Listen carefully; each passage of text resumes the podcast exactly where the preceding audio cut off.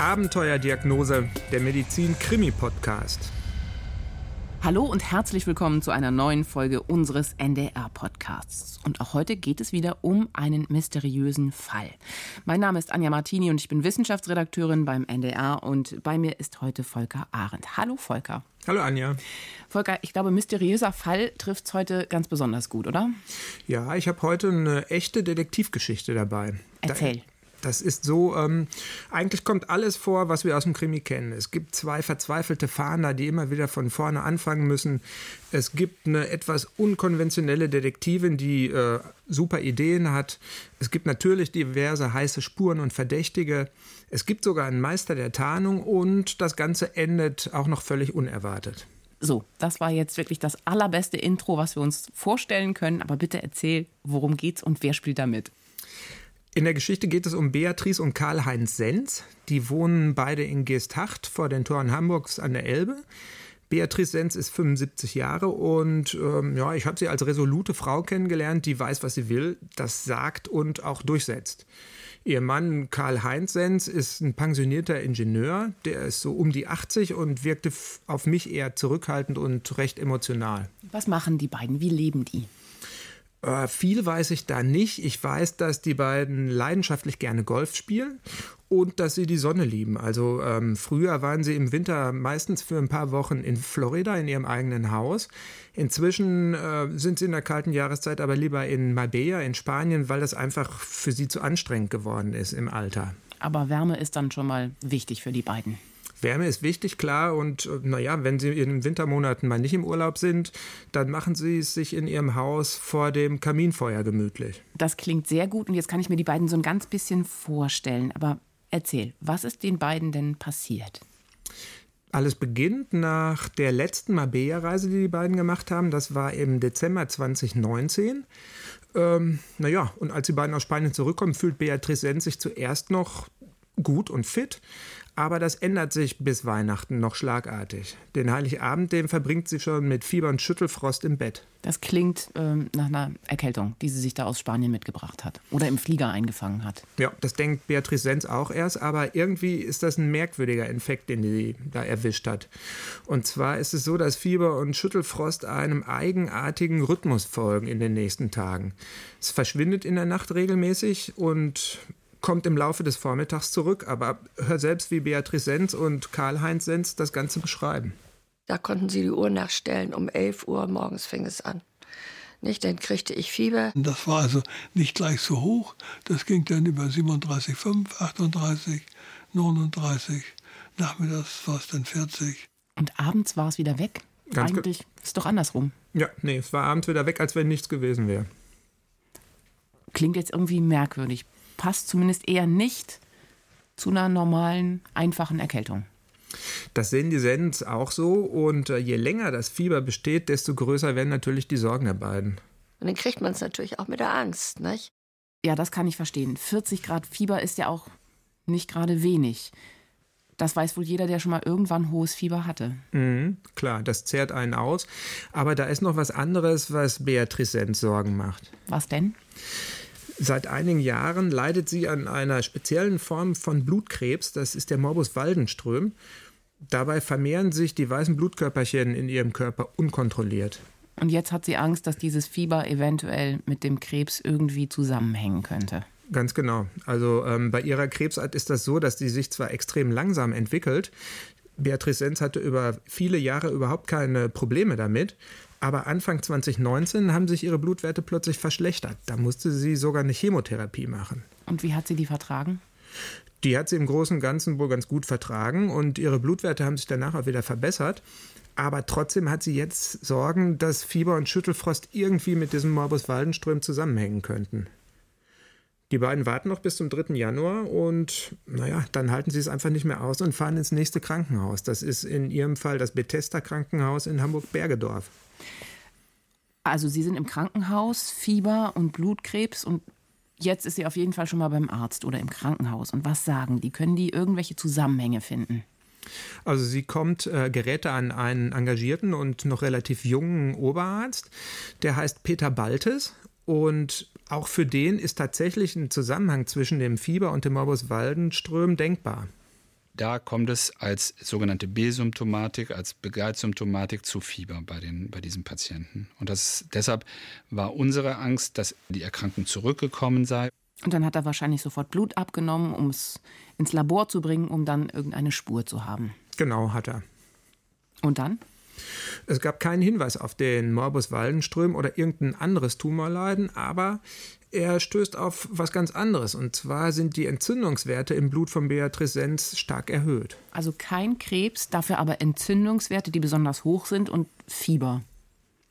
Genau. Und Schüttelfrost. Ja. Also doch wieder eine normale Erkrankung oder Erkältung. Ja, das passt ja eigentlich gut zusammen. Ähm, sieht der Arzt auch so und ein paar Untersuchungen später ist er auch schon ziemlich sicher, dass er genau weiß, wo die Entzündung sitzt. Wo denn? In den Harnwegen. Es ist so, dass Beatrice Sens äh, schon oft mit hartnäckigen Harnwegsinfekten zu kämpfen hatte und er hat auch jetzt wieder Hinweise im Urin gefunden, die auf so eine Infektion hindeuten. Und damit verschreibt er ihr ein Antibiotikum. Wahrscheinlich. Ganz genau. Und noch ein fiebersenkendes Medikament dazu. Ja, und nach einer Woche äh, hat sich das Fieber dann gesenkt und dann ist sie wieder entlassen worden. Es ist also eine harmlose Harnwegsentzündung. Da kannst du dir sicher vorstellen, wie erleichtert die Sens da waren. Das kann ich mir ganz gut vorstellen, aber wir sind ja bei Abenteuerdiagnose hier. Ich glaube nicht, dass die Geschichte hier zu Ende ist. Stimmt, ist sie nicht. Es dauert nämlich leider gar nicht lange und das Fieber ist wieder da. Und dann ging es drei Tage gut zu Hause und dann bin ich wieder vorstellig geworden. Ne? Mit den gleichen Symptomen, wieder Fieber, Schüttelfrost, wieder diese komische Tagesrhythmik? Ganz genau. Als Peter Baltes ähm, Beatrice Sens ein paar Tage später wieder sieht mit den gleichen Symptomen, verschreibt er ihr erstmal ein anderes Antibiotikum, weil er hofft, dass das vielleicht besser wirkt. Und tatsächlich kann er sie ähm, ein paar Tage später auch wieder fieberfrei nach Hause schicken. Und war das jetzt das richtige Antibiotikum? Kann man so nicht sagen. Also auch diesmal kehren Fieber und Schüttelfrost nach ein paar Tagen zu Hause wieder zurück und das Ganze fängt von vorne an. Und das ist nicht das letzte Mal für Beatrice Sens. Also das waren sage und schreibe fünfmal geht das so auf und ab. Fünfmal geht sie ins Krankenhaus mit hohem Fieber, kommt ein anderes Antibiotikum und geht wieder nach Hause, das Fieber kommt zurück. Fünfmal. Das klingt jetzt nicht mehr nach einem einfachen Harnwegsinfekt. Aus meiner Sicht. Ja, sieht Peter Baltes genauso. Also parallel zu den Klinikaufenthalten leitet er so eine Art Großfahndung nach der Ursache des mysteriösen Fiebers ein. Der macht ein CT, einen Herzultraschall und immer wieder Blutuntersuchungen und prüft im Prinzip alles, was in Frage kommt, alle wahrscheinlichen und weniger wahrscheinlichen Infektionsauslöser. Wir haben auch eine ganz erweiterte Infektionsdiagnostik gemacht und ganz viele Viren nachgeguckt. Also Zytomegalie-Virus, Epstein-Barr-Virus, Hepatitis-Viren. Wir haben HIV untersucht. Und, und, und. Und ist dabei was rausgekommen? Egal welche Spur Peter Baltes auch verfolgt, ähm, er findet einfach nichts. Da ist nichts Ungewöhnliches bei Beatrice Sens. Und wie geht es ihr damit? Ihr geht es immer schlechter. Also das Fieber zehrt sie mehr und mehr aus. Sie hat jetzt kaum noch Kraft, nimmt immer mehr ab und liegt die meiste Zeit zitternd eingemummelt in der Decke vor dem heißen Kaminfeuer. Aber das kann ja so nicht weitergehen. Haben die Sens irgendwas unternommen? Irgendwie gesagt, wir ändern jetzt was? Ja, haben sie. Also sie holen im Prinzip eine zweite Meinung ein. Und zwar ähm, geht Beatrice Sens in den fieberfreien Phasen zu Hause immer wieder zu ihrer Onkologin. Die ist inzwischen, also mindestens seit der Chemotherapie, aber auch schon vorher zu einer Art Hausärztin für sie geworden. Mhm. Und wie sieht sie das Ganze? Auch Almut Schneider, so heißt die Onkologin, ähm, sieht eigentlich eine Infektion mit einem unentdeckten Erreger als Ursache für das Ganze. Und äh, zwar insbesondere, weil Beatrice Sens ein paar Monate vor dem Fieber ja ihre Chemotherapie bekommen hat. Und das könnte gut zusammenhängen. Ja, das Immunsystem ist nach dieser Therapie insbesondere anhaltend, langanhaltend unterdrückt. Und äh, die Antikörperbildung genauso. Das heißt, die Immunantwort ist sehr viel schwächer und ähm, vorhandene Keime können sich einfach besser vermehren. Sie werden nicht gebremst. Also das leuchtet jetzt ein. Also hat sie sicher auch nach irgendeinem, ich würde mal sagen, versteckten Erreger gesucht, oder? Hat sie, aber nicht nur. Also für die erfahrene Onkologin ist auch der Krebsverdacht immer noch nicht vom Tisch. Sie glaubt zwar auch nicht, dass es ein Morbus Waldenström ist, der dahinter steckt, aber gerade diese Patienten können noch ein zweites Krebsleiden entwickeln. Es gibt äh, eine bestimmte Disposition, auch weitere Bluterkrankungen zu entwickeln. Und man muss immer gucken, ob sich noch eine zweite Erkrankung dazu gesellt hat. Das war sicher keine gute Nachricht für Beatrice Sens. Nee, war es nicht. Kannst du dir ja vorstellen. Mhm. Du liegst vor dem Kamin, ähm, kannst so gut wie gar nichts mehr und die Verdächtigen für deinen Zustand werden immer bedrohlicher. Also das geht natürlich ans Gemüt. Und dann hat sie doch sicher immer noch dieses Fieber gehabt, oder? Mhm, hat sie, ja. Und dann ist man ja sowieso schon in einem besonders schwierigen Zustand. Aber sag, was sagen denn jetzt die Ärzte bei den Fahndungen? Was ist rausgekommen? Ja, es ist bei denen so, die schließen sich jetzt inzwischen sogar regelmäßig kurz, die telefonieren regelmäßig miteinander und tauschen ihre Spuren und Verdächtigen aus, aber es kommt einfach nichts dabei raus. Sie suchen insgesamt ungefähr einen Monat oder sechs Wochen intensiv und ähm, als sie dann nach der Zeit immer noch nichts gefunden haben, sind sich beide einig, dass es jetzt eigentlich nur noch eine Möglichkeit gibt, wenn sie zu einer Diagnose kommen wollen. Nämlich? Mit einem sogenannten PET-CT. PET-CT ist eine Kombination eben aus ähm, Computertomographie und Darstellung von Bereichen, die mehr Glucose verstoffwechseln. Also sprich Tumore und Infektionen. Ja, Genau, und das musst du jetzt, glaube ich, genauer erklären. Okay, also ähm, das PET-CT sind im Prinzip zwei Apparate in einem, mhm. nämlich ein PET, PET und CT. Mhm. Das PET, ähm, also PET bedeutet Positronenemissionstomographie und dabei bekommt der Patient eine radioaktiv markierte Flüssigkeit gespritzt. In Beatrice Sens Fall war das ein Zucker. Mhm. Und dieser Zucker reichert sich dann an allen aktiven Zellen im Körper an. Und besonders aktiv sind Tumorzellen und auch Infektionsherde. Das kann der Apparat dann halt anzeigen. Mhm. Und das CT ist ja klar, das kann mittels Röntgenstrahlen das Innere des Körpers darstellen, also Organe, Knochen und so weiter. Also, wenn man beides kombiniert, das PET-CT, das PET und das CT, ähm, ist man in der Lage, verborgene Tumor- und Infektionsherde überhaupt aufzuspüren und dann über den CT-Teil auch genau zu zeigen, wo die liegen. Also, egal ob Infektion oder eben Tumor, das PET-CT müsste die Ärzte eben wirklich in die Lage versetzen, genau zu erkennen, was Beatrice Sens hat und vielleicht auch in die Lage versetzen, weiterzukommen. Das ist so, ja. Warum haben Sie das nicht früher gemacht? Also es ist so, das ist quasi der Rolls-Royce unter den Untersuchungsmethoden. Am besten lassen wir uns das mal von Peter Baltes erklären. Das ist eine Untersuchung, die ist antragspflichtig. Das heißt, die wird nicht einfach so, die wird nicht einfach so von der Krankenkasse übernommen, weil sie relativ teuer ist. Also haben Sie den Antrag bei der Krankenkasse gestellt? Genau, haben sie. Aber bis eine Krankenkasse darüber entscheidet, da gehen natürlich leicht ein paar Wochen ins Land. Und das ist für Menschen wie Beatrice Sens, also wenn man nur noch ein Schatten seiner selbst ist, natürlich eine verdammt lange Zeit. Ist es denn in dieser verdammt langen Zeit noch schlimmer geworden bei ihr? Ja, ist es. Das Fieber verschwindet mittlerweile gar nicht mehr, also immer über 40 Grad oder um die 40. Ähm, Beatrice Sens ist jetzt so schwach, dass sie nur noch ganz selten ihr Bett überhaupt verlässt. Und beide Sens rechnen zu dem Zeitpunkt eigentlich schon mit dem Schlimmsten. Wir haben getrennte Schlafzimmer und da macht man sich schon immer Gedanken, hört man da noch jemand atmen oder nicht? Oder, also wir haben beide eigentlich richtig Angst gehabt, ne, dass das auch das Ende sein könnte. Ne. Und wie lange mussten die beiden diese Angst aushalten? Also wie lange hat es gedauert, bis sich die Krankenkasse entschieden hat und gemeldet hat? Also in ihrem Fall hat die Kasse dafür über einen Monat gebraucht. Allein das war für die Sens schon schwer auszuhalten, aber die Entscheidung der Krankenkasse dann auch zu akzeptieren, war noch schwerer. Die Entscheidung der Krankenkasse? Die wollten diese PET-CT-Untersuchung nicht bezahlen? Ganz genau. Am besten, wir lassen uns das von Beatrice Sens mal erzählen. Bei meiner Krankenkasse, bei der Barmer, kann man ja ruhig mal benennen. Und es wurde abgelehnt. Nicht? Und ähm, aber wir mussten ja nun weitermachen, nicht? Da haben wir gesagt, gut, dann bezahlen wir das eben selber.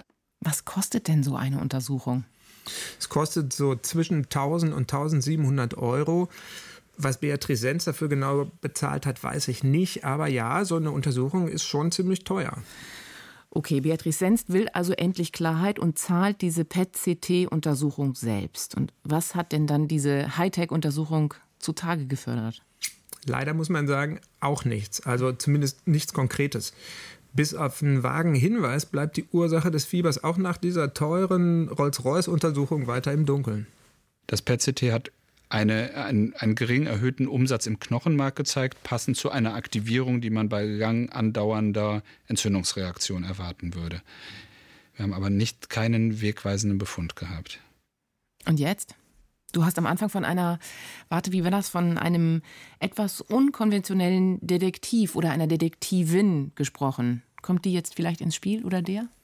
Das dauert jetzt nicht mehr lange, in der Tat. Also, ähm, nachdem klar war, dass auch das PET-CT nichts gezeigt hat, telefonieren die beiden Ärzte sich nochmal zusammen und sie wissen, in puncto Infektion und Tumorerkrankungen ist jetzt eigentlich nichts mehr möglich. Also das kann nicht dahinter stecken.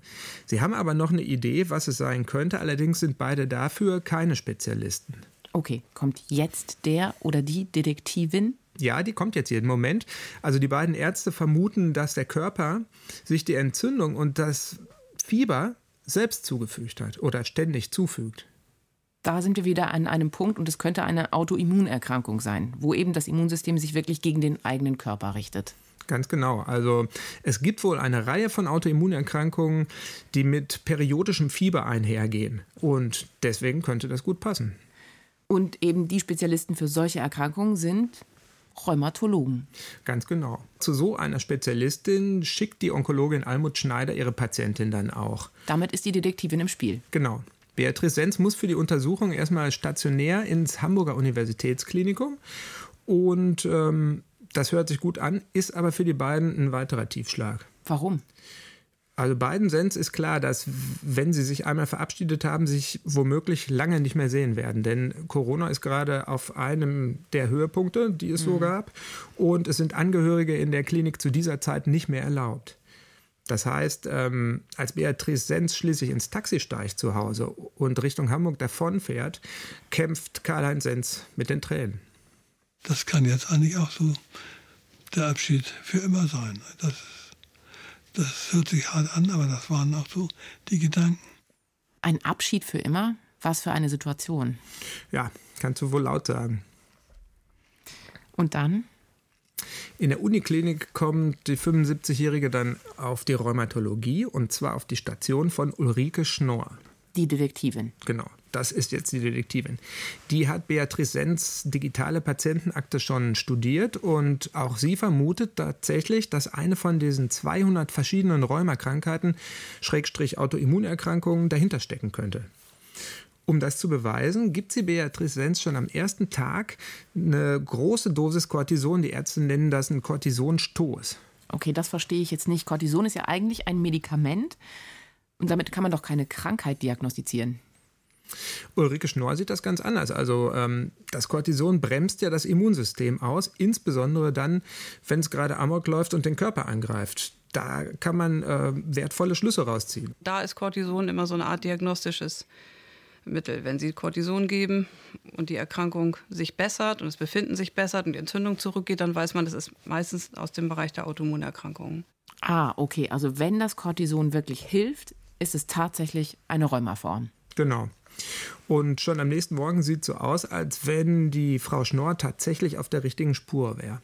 Fieber und Schüttelfrost sind wie weggeblasen und kommen auch nicht mehr zurück im Laufe des Tages. Perfekt. Eigentlich muss doch jetzt die Detektivin, also Ulrike Schnorr, nur noch herausfinden, um welche Rheumaform es sich da wirklich handelt. Genau. Also sowohl Ärztin als auch Patientin sind total erleichtert ähm, und freuen sich. Es gibt endlich eine heiße Spur. Allerdings nur für kurze Zeit. Warum denn das? Nur für kurze Zeit? 48 Stunden später sind Fieber und Schüttelfrost plötzlich wieder da und alles geht von vorne los. Also für Beatrice Sens ist das in dem Moment dann einfach zu viel des Guten. Ja, da habe ich auch einmal dann geäußert, also dass ich dann auch gar nicht mehr leben möchte. Denn so geht das nicht. Ne? Also das, da habe ich mich auch fast aufgegeben. Nicht? Und damit musste sie dann in dieser schweren Zeit auch noch komplett alleine klarkommen. Mhm, genau, also sie durfte keinen Besuch haben. Das Personal in der Klinik war auch nur so kurz wie möglich überhaupt in ihrem Zimmer. Sie konnte mit ihrem Mann ähm, per Handy telefonieren, aber das war es dann auch im Großen und Ganzen. Sie musste da wirklich alleine durch und das war schon ziemlich heftig für sie. Und Rheuma scheidet dann jetzt wohl erstmal als Diagnose aus. Aber was war es dann? Ulrike Schnorr zermartert sich natürlich auch den Kopf darüber und kommt eigentlich zu dem Schluss, dass nur ein bisher unentdeckter Erreger dahinter stecken könnte. Und um dem auf die Schliche zu kommen, könnte die Cortisonbehandlung vielleicht sogar noch hilfreich sein. Warum? Es ist ja so, dass das Cortison die Körperabwehr unterdrückt. Das heißt aber ja auch, wenn äh, doch Keime hinter dem Fieber stecken, dass der Körper denen nichts mehr entgegenzusetzen hätte. Soll heißen, die Erreger, die hätten ja dann in dem Moment freie Bahn und könnten sich massenhaft vermehren. Und damit müssten die sich auch leichter nachweisen lassen. Also wenn sie sich bisher irgendwo verborgen haben oder so. Einfach weil es viel mehr sind. Ulrike Schnorr erklärt das folgendermaßen. Es gibt verschiedene bakterielle Erkrankungen, die schwierig nachzuweisen sind und die sich dann erst zeigen, wenn man das Immunsystem eine Weile kompromittiert sozusagen. Und? Hat sie was gefunden? Sie nimmt in den nächsten Tagen immer wieder Blut ab, schickt das in die verschiedenen Labore und lässt es auf alle möglichen Bakterien und Viren untersuchen. Aber auch das Labor in der Uniklinik findet nichts. Also wieder nichts, muss man ja schon fast sagen. Und allmählich gehen doch wahrscheinlich auch Ulrike Schnorr die Optionen aus. Stimmt, das ist so. Und nach gut einer Woche erfolgloser Fahndung fasst sie dann einen radikalen Entschluss. Und zwar will sie die Diagnose erzwingen mit einer Art Reset. Reset, Diagnose erzwingen. Okay, da bin ich jetzt wieder raus. Wie soll das denn bitte gehen? Was kann ich mir darunter vorstellen? Lassen wir uns am besten mal von Beatrice Sens erzählen. Dann haben sie alles abgesetzt. Ich durfte auch keine Fieber- oder Schmerztabletten nehmen. Ich durfte gar nichts mehr nehmen. Ah, okay, die Ärztin wollte quasi, ich würde sagen, bei Null anfangen und das Fieber, die Krankheit in Reinform sehen. Ganz genau. Und das bringt sie dann auch tatsächlich einen Riesenschritt weiter. Warum? Was passiert? Ich glaube, das lassen wir uns auch wieder von Beatrice Sens erzählen. Okay. Nächsten Tag hatte ich so Streifen auf dem Oberschenkel, rote Streifen. Das ist wie so eine Ader, die sich so, die man so, die so sichtbar ist. So sah das aus. Und außerdem bemerkt Beatrice Sens noch ein heftiges Stechen in eben dem Oberschenkel, wo jetzt dieser rote Streifen aufgetaucht ist. So, jetzt wird's spannend. Genau, als Ulrike Schnorr das selber sieht, ist sie so gut wie sicher, dass es sich hier um das entscheidende Indiz handelt. Deswegen lässt sie Beatrice Sens Oberschenkel auch sofort im MRT untersuchen. Das war ein Durchbruch, ja. Diese Veränderungen am Bein, die haben eigentlich dazu geführt, dass wir dann an der richtigen Stelle gesucht haben. Man kann immer so ein bisschen, ich nenne das manchmal da, wo es Methode, da, wo es weh tut, da muss man hingehen. Ja, da können Sie noch so viel Blut abnehmen, da finden Sie die Informationen nicht, die Sie da finden, wo der Patient einen Schmerz empfindet oder beschreibt. Und was war es nun, da, wo es weh tut, wie sie es sagt? Die Bilder zeigen eine heftige Entzündung im Oberschenkelknochen. Eine Entzündung also. Aber das heißt ja eigentlich immer noch nicht viel. Ulrike Schnorr kann schließlich immer noch nicht sagen, woher diese Entzündung kommt. Und sie kann Beatrice Sens auch noch immer nicht konkret helfen. Ist sie da jetzt einen Schritt weiter oder nicht? Ja gut, sie weiß, wo die Entzündung sitzt. Sie weiß natürlich nicht, ob das äh, eine rheumatische Entzündung ist oder ob ein Bakterium dahinter steckt. Insofern hast du recht, sie ist da noch nicht weiter. Deshalb ähm, macht sie sich auf Spurensuche, ähnlich wie die Spurensicherer im Krimi. Also sie geht an den Ort des Geschehens und entnimmt aus dem Knochen eine kleine Probe. Und diese Probe lässt sie dann im Labor auf Bakterien-DNA untersuchen, auf Spuren von Bakterien-DNA. Übrigens mit ähm, dem inzwischen allseits bekannten PCR der Polymerase-Kettenreaktion. Das wird in der Mikrobiologie untersucht und ähm, es gibt so PCRs, mit denen man, sage ich erstmal, blind sucht, was für, was gibt es da irgendetwas, was wächst. Und wächst da was? Ja, tatsächlich. Da ist was.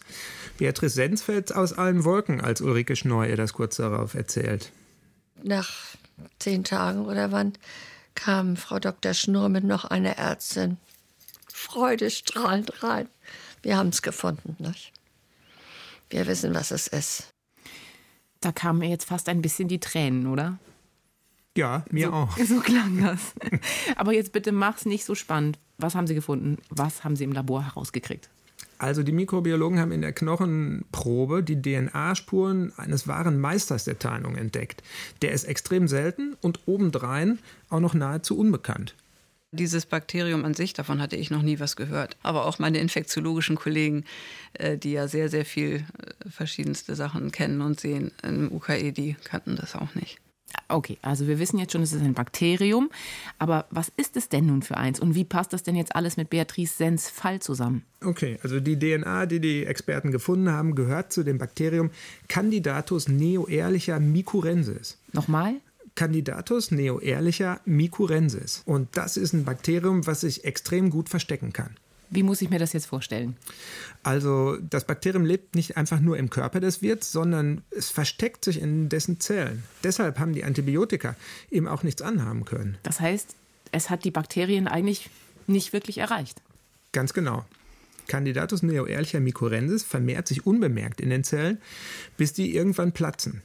Dann werden mit einmal, äh, naja, plötzlich Massen von Erregern frei, die versuchen, in neue Zellen einzudringen. Und genau in diesem Moment ist es so, dass die Erreger für das Immunsystem greifbar sind. Das heißt, die ganze Körperabwehr springt an und das wiederum hat Fieber zur Folge. So lassen sich diese periodischen Fieberschübe gut erklären. Also immer wenn äh, massenhaft Zellen aufplatzen und die Bakterien frei werden, kommt es zu so einem Fieberschub. Okay, also das passt dann ja jetzt doch irgendwie alles zusammen. Aber sag mal, wie kommt es zu diesem merkwürdigen, wie war es noch gleich, zu diesem Namen? Ähm, naja, das ist ziemlich kompliziert. Ein äh, paar Sachen weiß ich dazu. Es ist so, Candidatus heißt der Keim, weil er bislang nicht im Labor kultiviert werden konnte. Also der lebt ja nun mal in den Körperzellen. Mhm. Und bisher es, hat es niemand geschafft, die außerhalb dieser Zellen anzuzüchten und genauer zu untersuchen. Das andere, Mycorrhensis, ähm, hat auch eine Bewandtnis. Und zwar ist es so, dass dieser Keim zum allerersten Mal bei Wanderratten von der japanischen Insel Mikura nachgewiesen wurde. Oh, okay. Ich glaube, das reicht mir erstmal schon für diesen etwas komplizierten Namen. Erzähl mir noch ein bisschen was über Beatrice Sens. Wie lautet die Diagnose und wie geht es ihr? Also Beatrice Sens ist ja jetzt Opfer von äh, Candidatus neoehrlicher Mycorrhensis geworden. Die Krankheit, die dazugehört, heißt Neoehrlichiose. Wie? Neo? Neoehrlichiose. Gibt es gegen diesen Meister der Tarnung denn jetzt überhaupt ein Mittel? Also, was ja. Ulrike Schnorr schon kennt und was vor allen Dingen eben Beatrice Sens helfen kann. Ja, das gibt es. Und zwar ist es, obwohl diese Bakterien ja erst seit kurzem bekannt sind und es weltweit auch nur ganz wenige dokumentierte Krankheitsfälle gibt, hat Ulrike Schnorr in den Datenbanken ein Antibiotikum entdeckt, was die Keime beseitigen kann. Und zwar heißt das Doxycyclin. Das ist sogar eins von den älteren Antibiotika, aber in diesem Fall hilft es halt sehr gut. Als äh, Frau Schnorr Beatrice Sens das erzählt, hätte die sie am liebsten in den Arm genommen, trotz Corona. Sie saß mit Maske ganz artig im Bett und ich stand in zwei Meter Abstand und wir haben uns angestrahlt. Ich habe ja an viel schlimmere Dinge gedacht, was auf mich zukommt noch. Und äh, es war das kleinste Übel. Ich habe dann ein entsprechendes Antibiotikum bekommen und weg war es. Und wie lange hat das dann alles gedauert? Also nach drei Wochen war der Spuk vorbei. Das Fieber ist bis heute nicht zurückgekommen. Das ist ein wirklich toller Fall. Aber eines lässt mir irgendwie keine Ruhe mit diesen seltenen Bakterien. Zuerst hast du gesagt, hat man sie gefunden in Wanderratten auf einer japanischen Insel. Dort mhm. hat man sie entdeckt. Mhm. Da frage ich mich doch, wie ist Beatrice Sens überhaupt mit diesen Keimen in Kontakt gekommen? War sie mal in Japan oder wie hat sie sich die eingefangen? Also, ob sie mal in Japan war, kann ich nicht so genau sagen, aber dafür musste sie auch gar nicht nach Japan fahren. Sondern? Die Erreger kommen auch hierzulande vor und sie werden übertragen durch Zecken und den Urin von Nagetieren. Mit Zecken könnte sie aber doch in Kontakt gekommen sein. Mit Nagetieren vielleicht weniger. Ja, aber es ist genau umgekehrt. Also Zeckenbiss hatte Beatrice Sens nicht, da kann sie sich nicht dran erinnern. Aber sie könnte tatsächlich mit Mäuseurin Kontakt gehabt haben. Weil und wo? Das kann äh, mit dem Kaminholz zusammenhängen. Und zwar bekommen die Sens einmal im Jahr, das ist im Spätsommer oder im Frühherbst, eine Holzlieferung. Das wird vorne auf die Einfahrt gekippt und die fahren das Holz dann mit einer Schubkarre hinters Haus, um das da aufzustapeln. Und das staubt mitunter ordentlich, hat Beatrice Sens erzählt. Und genau dabei ist es wohl passiert. Also an einem der Holzscheite äh, hat höchstwahrscheinlich getrockneter Mäuseurin angehaftet und Beatrice Sens hat über den Staub eine Winzigkeit davon eingeatmet und das hat schon gereicht. Aber wenn sie das eingeatmet hat, warum hat ihr Mann das dann nicht eingeatmet oder warum ist er nicht erkrankt? Und ich meine, wenn es so einfach ist wie hierzulande generell, dann müssten doch eigentlich viel mehr Menschen an dieser Infektion erkranken. Auch das kann man erklären. Und zwar ist es so, ähm, dass genau zu der Zeit, als das Holz geliefert wurde, hat Beatrice Sens ihre Chemotherapie bekommen. Und durch die Chemotherapie war ihr Immunsystem so geschwächt, dass die Keime leichtes Spiel hatten. Okay, normalerweise ist der Körper also ein bisschen geschützt und kann mit diesen Keimen umgehen. Genau, deshalb hat ihr Mann halt auch nicht diese Infektion bekommen. Volker, ich würde sagen, du hast uns am Anfang nicht zu viel versprochen. Das war eine sehr, sehr spannende Kriminalgeschichte, Medizin-Kriminalgeschichte. Und ich danke dir dafür sehr. Bitte, bitte. Und Ihnen danken wir fürs Zuhören. Und wenn auch Sie oder wenn auch ihr rätselhafte Medizinfälle kennt oder selbst erlebt habt, dann gerne eine Mail schreiben an abenteuer-diagnose.ndr.de. Und wir freuen uns natürlich auch über Feedback, Kommentare und Bewertungen. Und wer mehr Medizinkrimis möchte, uns gibt es auch als Fernsehsendung immer im NDR Fernsehen bei der Visite und natürlich in der Mediathek. Das war Abenteuerdiagnose, der Medizin-Krimi-Podcast für heute. Alle zwei Wochen dienstags gibt es eine neue Folge. Mein Name ist Anja Martini und Volker, vielen Dank. Bitte, bitte. Wir tschüss. verabschieden uns und sagen Tschüss. Bis dahin.